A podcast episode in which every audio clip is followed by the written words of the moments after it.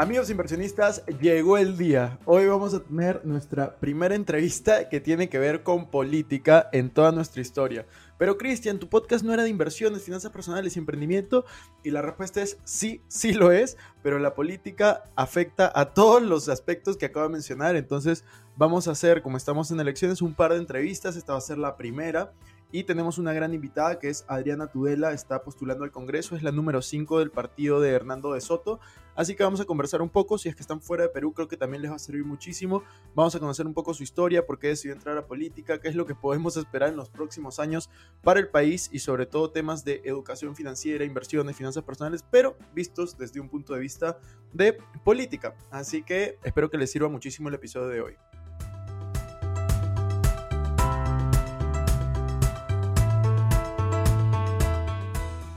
Hola amigos inversionistas, ¿cómo están? Bienvenidos a un nuevo episodio de Invertir Joven. Mi nombre es Cristian Arens y les doy la bienvenida. Este podcast tiene como objetivo principal darte las mejores herramientas y los mejores tips para que puedas aprender a manejar tu dinero. Aquí creemos en la importancia de la educación financiera como medio para alcanzar tus metas y tus sueños. Recuerda que en este programa siempre hablamos de inversiones, finanzas personales y de emprendimiento. La frase de este podcast es el dinero es un excelente esclavo, pero un pésimo amo. Aquí van a aprender a hacer que el dinero trabaje para ti, para que tú puedas tener más tiempo y energía en hacer las cosas que realmente te gustan y te apasionan.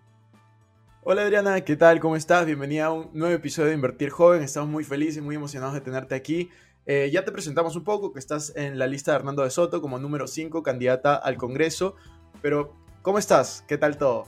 ¿Qué tal, Cristian? Muchas gracias por la invitación y un saludo a todas las personas que nos están escuchando. Eh, yo muy bien, la verdad, bastante contenta con, cómo ha estado yendo la campaña. La verdad es que cuando tomé la decisión de postular, lo que más miedo me daba, por decirlo de alguna manera, era el hecho de hacer campaña y la verdad es que contra todo pronóstico lo estoy disfrutando bastante, así que estoy contenta, estoy contenta y, confiada en que nos va a ir bien. Qué bueno, Adriana, yo, yo espero que sí.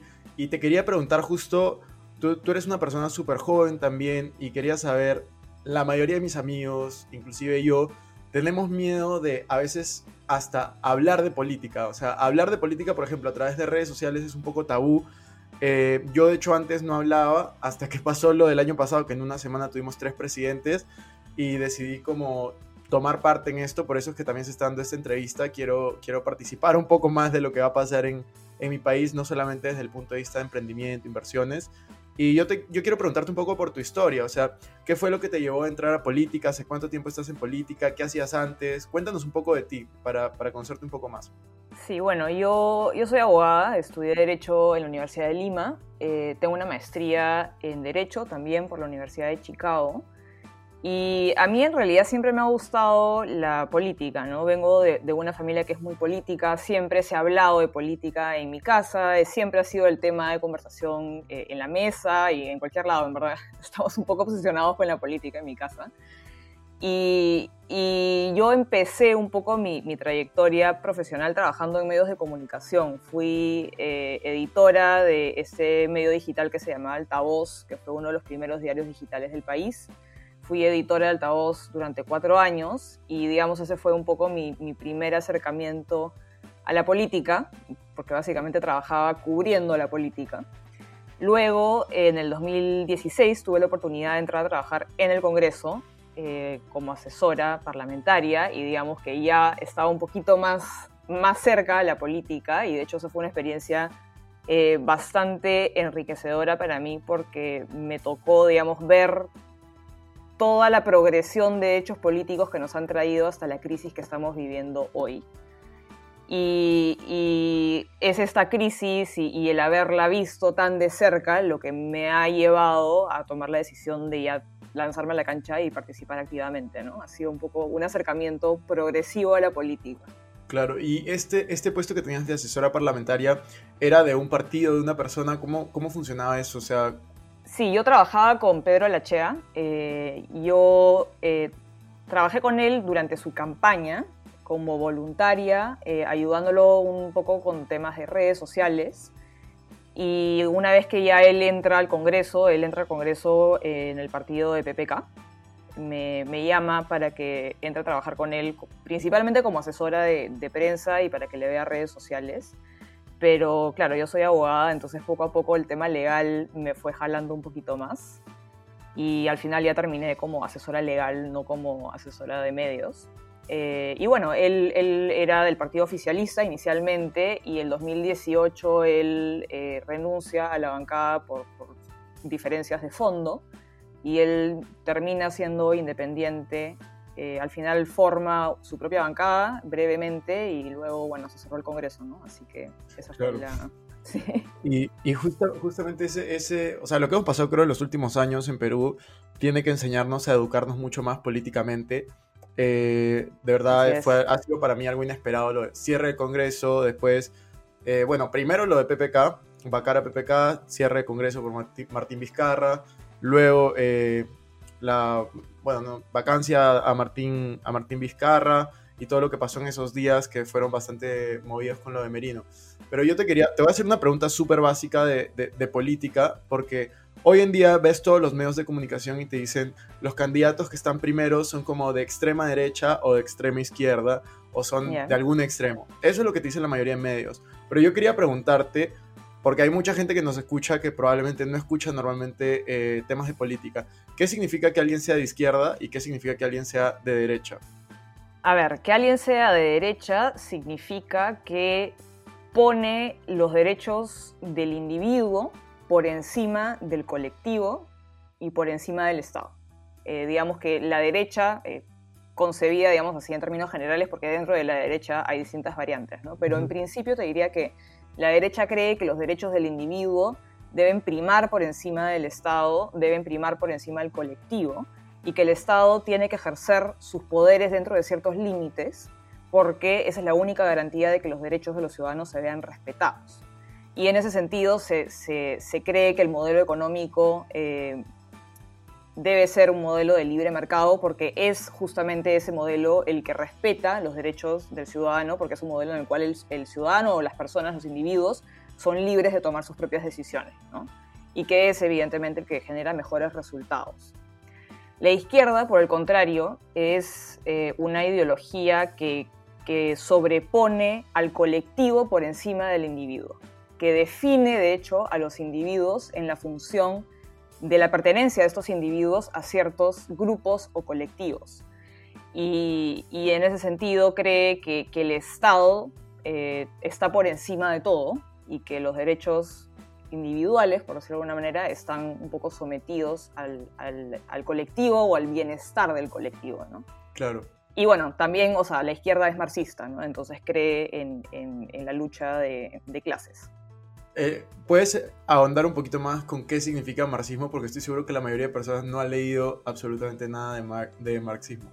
Bueno, el marxismo es, es la filosofía de Marx eh, y es eh, la filosofía que, digamos, inspira a la izquierda en sus distintas variantes, ¿no? Porque creo que al día de hoy eh, hay distintas variantes de la izquierda, hay, izquierdas democráticas, hay izquierdas más modernas, hay izquierdas mucho más eh, radicales y, anticuadas, por decirlo de alguna manera, pero digamos que, la, filosofía que, define a la izquierda o, que le inspira eh, transversalmente es el marxismo y es básicamente creer que, hay una lucha de clases entre quienes tienen las fuerzas de producción en un Estado y quiénes son los trabajadores, ¿no? entre el capital y el proletariado. Claro. Y, que toda, digamos, toda la historia o, o, que todo el... O sea, se cree que, que, digamos, toda la política o todos los procesos históricos y sociales se definen en función a esta lucha entre estas dos clases. Y que obviamente el, proletariado es explotado por, por, por, el, por, la clase que tiene las fuerzas de, producción, que tiene el capital. Claro. Y yo he visto que en, en, tu página web pones que una de las cosas que quieres cambiar es justamente que haya un Congreso más transparente, que haya una reforma política de verdad, un Estado más eficiente. Y de hecho en eso voy a profundizar ahora porque hay una palabra que a mí me parece clave en lo que dices. Eh, pero quiero empezar. Acá pones, por ejemplo, que vas a tener audiencias públicas eh, semanales, ¿no? ¿A qué te refieres con eso? O sea, que vas a todas las semanas, ¿cómo, cómo planeas hacer esto? O sea, ¿qué, ¿qué, es lo que quieres llevar a cabo? Lo que quiero llevar a cabo es básicamente ponerle más énfasis a la función de representación que tienen los congresistas, que creo que es la principal función que tienen y lamentablemente no es una función a la cual se le haya dado demasiado protagonismo durante los últimos años, ¿no? Como que se suele pensar que un congresista es bueno en la medida de cuántas leyes logre impulsar o cuántos proyectos de ley presente. Y creo yo que eso no es así. De hecho, creo que tenemos demasiadas leyes en este país y deberíamos tratar de controlar la producción legislativa. Y creo que el énfasis debería estar en la función de representación que ejercen los congresistas. Y yo hablo de audiencias públicas semanales porque creo que, que la representación tiene que ser un acto constante, continuo, no puede ser que la representación se ejerza solamente una semana al mes, como ocurre hoy. Entonces, yo sí planeo eh, llevar a cabo audiencias públicas semanales para estar en contacto con el elector siempre. Y, creo que es eh, muy fácil hacerlo con, todas las herramientas, eh, digamos, tecnológicas que tenemos hoy. ¿no? Es muy fácil hacer una audiencia pública con, con Zoom, por ejemplo. Y creo que el hecho de que los congresistas el día de hoy no lo hagan teniendo todas las facilidades para hacerlo, revela que en el fondo la representación no es una prioridad para ellos, y eso es justamente lo que yo quiero cambiar. Claro, buenísimo. Y el otro punto que, que tú pones que también me parece interesante es un Estado más eficiente y hablas de un tema que a todos los que escuchan este podcast les interesa, es la formalización de, de emprendedores, ¿no? Yo creo que la mayoría de emprendedores, y yo me incluyo, yo emprendo hace 10 años desde que tenía 16, y comencé como cualquier otro emprendedor informal. Es más, era menor de edad, ni siquiera podía formalizarme a ese, en ese momento. Y, y, yo creo que muchas veces, yo en ese momento estaba asustado. Yo decía, ¿cómo me voy a formalizar? ¿Cómo voy a hacer lo otro? Y siento que hoy en día hay muchas personas que pueden ya tener 5 años, 10 años emprendiendo y que aún le tienen miedo. Yo, de hecho, una de las cosas que intento con el podcast es acercarlos hacia la formalización porque siento que es una herramienta, por ejemplo, para que puedan tener créditos y otras, y otras cosas. Pero me gustaría saber cómo planeas apoyar a que los peruanos se formalicen más, o las personas eh, eh, en, general, ¿no? Bueno, a ver, eh, lo que yo puedo hacer desde el Congreso es, de hecho, una de mis principales propuestas, que es el 2 por 1 regulatorio. Esta es una política que ya se ha aplicado en otros países como en los Estados Unidos, por ejemplo, y lo que busca es poco a poco ir eh, simplificando y depurando nuestro sistema legislativo o la carga regulatoria, como se le suele decir, que es eh, muy pesada en el país. Hay demasiadas leyes, demasiadas regulaciones, demasiadas normas, y eso eh, influye muchísimo en que haya tanta informalidad, porque es tan difícil cumplir con todas las normas que se emiten desde el Estado para poder acceder a la formalidad que estamos condenando ya al día de hoy a cerca del 80% de la economía a vivir fuera de la ley. Entonces, con esta propuesta, lo que yo busco es que por cada nueva norma o regulación o ley que se emita desde el Estado, el propio Estado haga un trabajo de reflexión y sobre todo de evaluación del impacto que están teniendo las normas que ya están vigentes, con la finalidad de poder eliminar dos.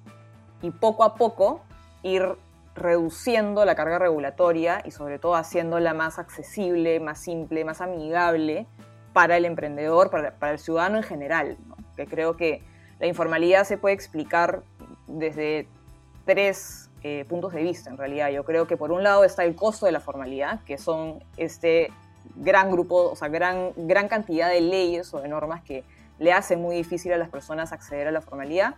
Por otro lado está el hecho de que no hay ningún beneficio para la formalidad, porque uno básicamente formal paga impuestos y estos impuestos no se ven traducidos en ningún beneficio para el ciudadano, porque el Estado es profundamente ineficiente y no, eh, digamos, prioriza el gasto en servicios públicos, sino que nuestro dinero siempre termina un poco perdido en medio de una burocracia gigantesca. Y el tercer punto es que creo que en el Perú hay cierta desconfianza hacia el Estado y una desconfianza totalmente fundada porque tenemos un Estado muy poco predecible, ¿no? Que, que, no transmite unas señales de, de, predictibilidad ni de confianza hacia el ciudadano porque está constantemente cambiando las reglas del juego. ¿no? Entonces, claro, yo no quiero, yo no quiero formalizarme si, si al día de mañana de repente el, el, Estado cambia los términos de, de, de la ley y, y claro, eso significa para, para el emprendedor por lo menos o para el que tiene una empresa replantear toda su estrategia. ¿no? Entonces, creo que esos son tres motivos por los cuales hay, informalidad. yo estoy de acuerdo con eso que dices y sobre todo con la última parte porque yo, yo lo veo mucho, o sea, yo me considero un emprendedor, pero también inversionista. Por ejemplo, yo invertí en dos inmuebles en Perú, yo estoy invirtiendo en diferentes cosas dentro de Perú, pero yo, y yo soy inversionista pequeño, o sea, recién estoy empezando, pero lo que al inversionista más le repele es justamente la incertidumbre. Exacto. Y eso es lo que está pasando mucho en el país. A mí me preguntan a cada rato, Cristian, ¿por qué el dólar está tan alto? Y justamente hay una inestabilidad que no sabes si es que en un año van a cambiar la constitución, no sabes si es que en un año van a como por ahí lo propusieron, van a eh, nacionalizar algunas empresas o las van a expropiar. O sea, hay una clase de propuestas tan variadas y tan, en, algunas, en algunos casos, populistas por otros partidos, que yo de verdad considero que el dólar en este momento obviamente puede seguir subiendo hasta que haya más eh, decisiones, más estabilidad y eso probablemente sea después de la primera o segunda vuelta. Entonces, eh, justamente en este punto, te quería preguntar, ¿en, qué industrias creen que ustedes van a tener eh, mayor enfoque o mayor impacto? Si es que tienen algún incentivo para alguna industria previsto como, como equipo, que imagino que lo han conversado, eh, ¿cuáles son? ¿no? ¿Qué sectores eh, van a potenciar? Bueno, el, plan de Avanza País y, lo que propone Hernando de Soto para reactivar la economía es, en primer lugar, destrabar los grandes proyectos que, están trabados hace ya varios años. ¿no? Muchos de ellos son grandes proyectos mineros que implican inyectar en la economía eh, miles de millones de dólares y crear cientos de miles de puestos de trabajo. Y que son proyectos que en realidad no han salido adelante por falta de decisión política y también por falta de, digamos, llegar a consensos con las comunidades que viven en, las zonas en donde se va a desarrollar el proyecto. Y esa es eh, una de las principales formas en las cuales nosotros estamos planteando eh, destrabar la economía y, reactivarla. Luego también tenemos un enfoque particular en lo que son las MIPIMES. Eh, creemos que, claro, e, el Estado está condenando a las MIPIMES a vivir en la informalidad y en el fondo el propio Estado les pone techos para crecer. Hay muchos desincentivos para pasar de ser una microempresa a una pequeña empresa y a una mediana empresa y así. Entonces estamos también trabajando eh, un plan para poder eliminar trabas y barreras burocráticas, que en el fondo lo que están haciendo es limitar la competencia y, les ponen barreras a los pequeños para participar en la economía. Así que esos son los dos principales enfoques que tenemos como partido. Sí, de hecho me, parece bastante importante los, los enfoques que están dando. Yo creo que hay que apoyar en este momento más que nunca a los emprendedores pequeños.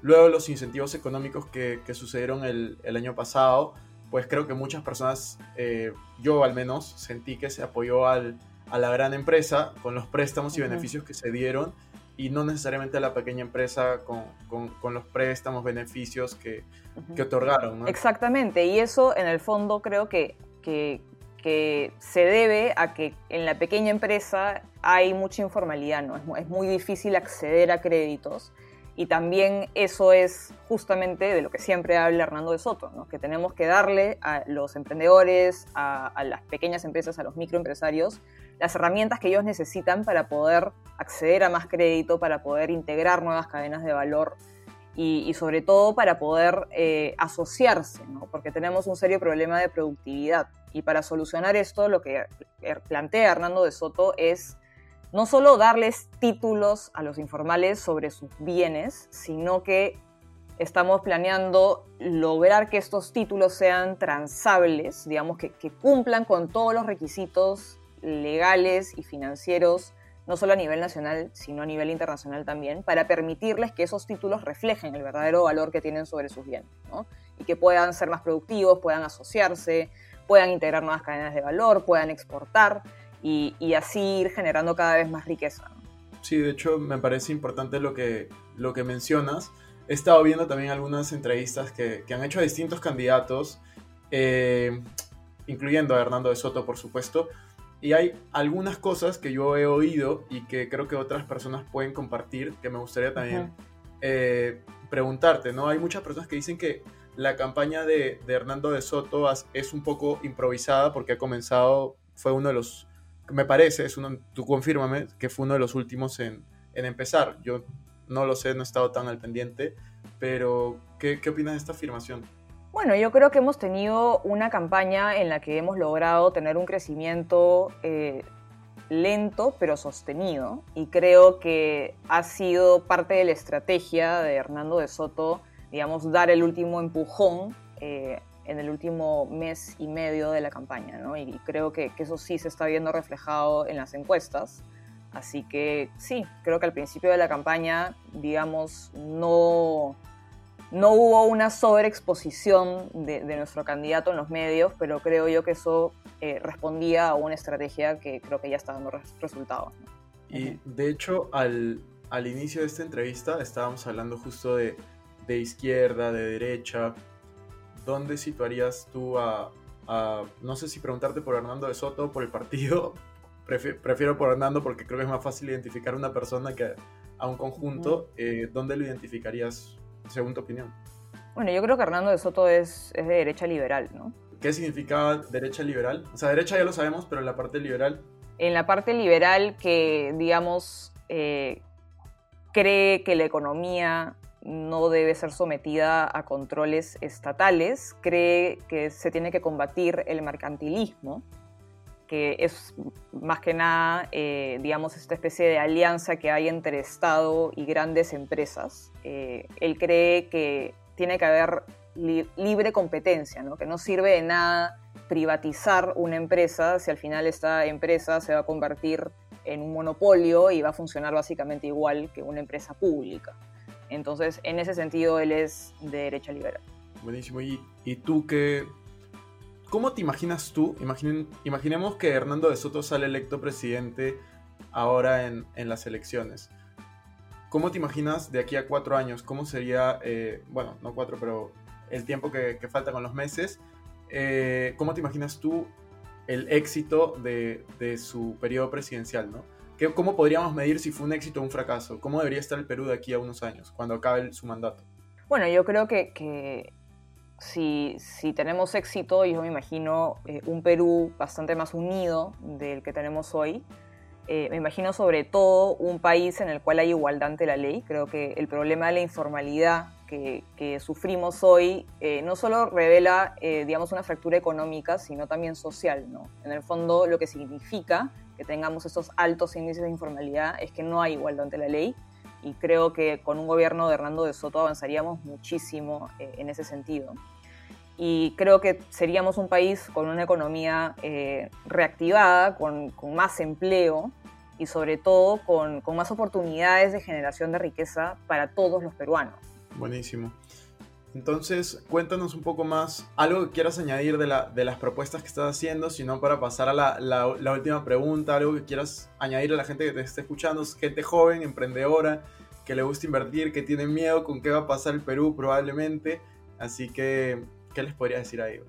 Bueno, que yo también veo un poco con, preocupación lo que pueda suceder en el futuro y, y, justamente es eso lo que me ha motivado a postular a mí y creo que nosotros podemos eh, encontrar soluciones a esta inestabilidad política que estamos experimentando.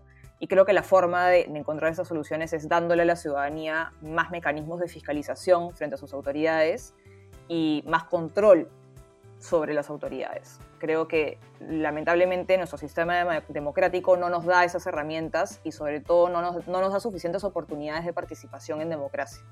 Y por eso mis propuestas están enfocadas en eso, ¿no? Estoy planteando cambiar la forma en la que elegimos a los congresistas para crear una relación mucho más cercana y directa de representación que el sistema de listas que tenemos hoy no nos da, porque los congresistas representan a todos y eso significa que en el fondo no representan a nadie.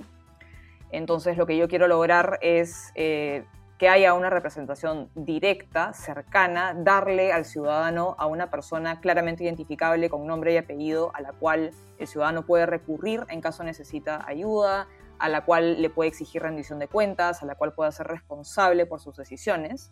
También estoy planteando renovar el Congreso a mitad de periodo justamente para que el ciudadano pueda evaluar el trabajo que está haciendo el congresista y castigarlo si lo está haciendo mal, reemplazándolo con otra persona, o premiarlo si lo está haciendo bien, dejando que culmine el periodo. Creo que hoy en día, básicamente, si elegimos a alguien y, y no nos gusta, tenemos que aguantarnos durante cinco años y creo yo que eso es algo que no deberíamos poder tolerar. Entonces creo que si logramos eh, implementar estos cambios que son necesarios, vamos a poder generar más, más institucionalidad y, y, más cultura democrática, que creo que es lo que nos falta. Me parece interesante lo que, lo que dices. Y justo hablando de esto y del Congreso, hay una preocupación latente, ¿no? Eh, independientemente de quién salga elegido presidente, hay un problema justo que, que, decíamos al inicio y es que hay muchos partidos que se consideran, que son vistos, no se consideran, son vistos de extrema. Entonces a mí me preocupa el Congreso dividido que va a haber. O sea, yo pienso que si hay una propuesta, eh, no es como el Congreso anterior que había una mayoría, por más de que desde mi punto de vista lo hicieron muy mal, pero había una, había una mayoría eh, este Congreso va a estar dividido. Eso creo que es algo, va a pasar, a menos que pase un milagro y algún partido se dispare, va a haber un Congreso muy dividido.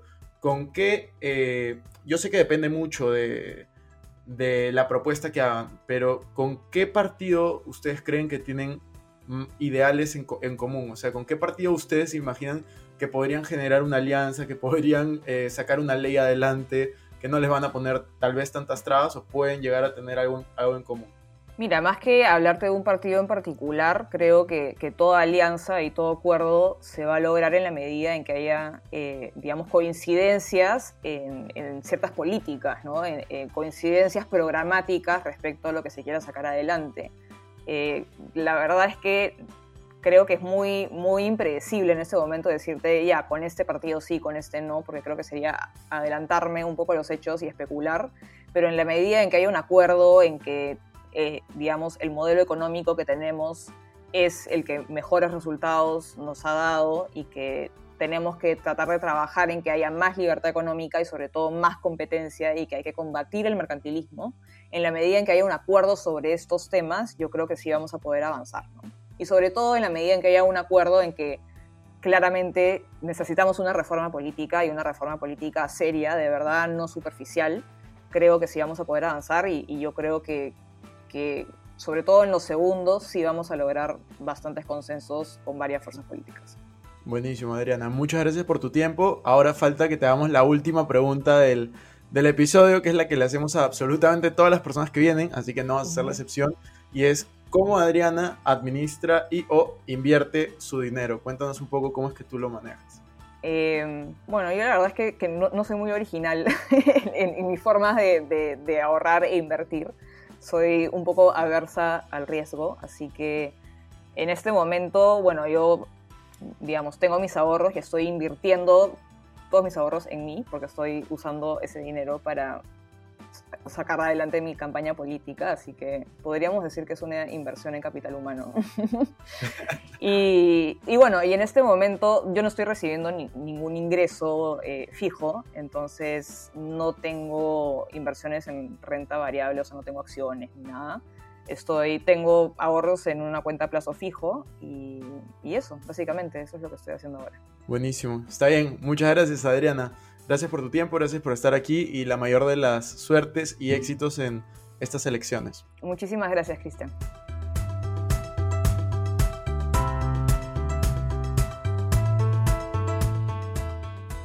Bueno amigos, eso fue todo por este episodio. No me quiero ir sin antes invitarte a que te suscribas a mi canal de YouTube. Me puedes encontrar como Cristian Arens. También a que me sigas en Instagram como Arens Cristian y que te unas a todos nuestros grupos gratuitos de WhatsApp, Facebook y Telegram. Los links van a estar en la descripción. No te olvides también de visitar nuestra página web invertirjoven.com donde van a encontrar artículos de finanzas personales, inversiones y emprendimiento. Si nos estás escuchando desde Spotify, no olvides ponerle follow o suscribirte para no perder ningún episodio. Y si estás en iTunes, ponle 5 estrellas y deja tu comentario. Sería genial que puedas compartir este episodio para ayudar a más personas y muchas gracias por estar aquí. Conmigo hasta la próxima semana y recuerda que la frase de este programa es el dinero es un excelente esclavo, pero un pésimo amo. Nos vemos.